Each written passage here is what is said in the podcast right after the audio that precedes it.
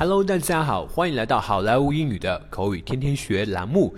今天是星期一，小编先祝大家在新的一周工作顺利。今天我们给大家分享的句子是：That sounds OK to me. That sounds OK to me. That sounds OK to me. 我没问题。That sounds OK to me。这句话非常的简单，但是这句话非常的实用。好，我们先来看一下这句话。第一个单词 that 就是 t h a t that 那那个的意思。我们大家在读这个单词的时候，一定要发音发到位，嘴巴要咬着舌头发这个呃 the 的音。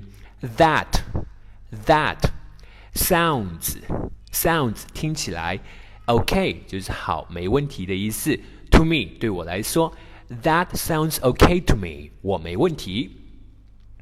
好，接下来我们来看一个 dialogue。Guys, the weatherman says it's gonna be a rainy day all day long, so I propose we postpone game till next Monday. What do you guys think about it? 哥们儿，天气预报说了，今天全天都下雨呢，所以我提议我们将这场篮球比赛挪到下周一。你们觉得怎么样呢 ？That sounds okay to me。我没问题呢。OK，Thank you, Gabriel。What about you, Jackie？好的，谢谢你，Gabriel。你呢，Jackie？Well, I'm not sure I agree with that. You know, we drove all the way here and now you want us to get back? How about we move the game indoors? 嗯，我不太同意。 你也知道，我们大老远开车到这儿来，现在你要我们回去吗？要不我们将比赛挪到室内呢？Guys, the weatherman says it's gonna be a rainy day all day long, so I propose postpone the basketball game till next Monday.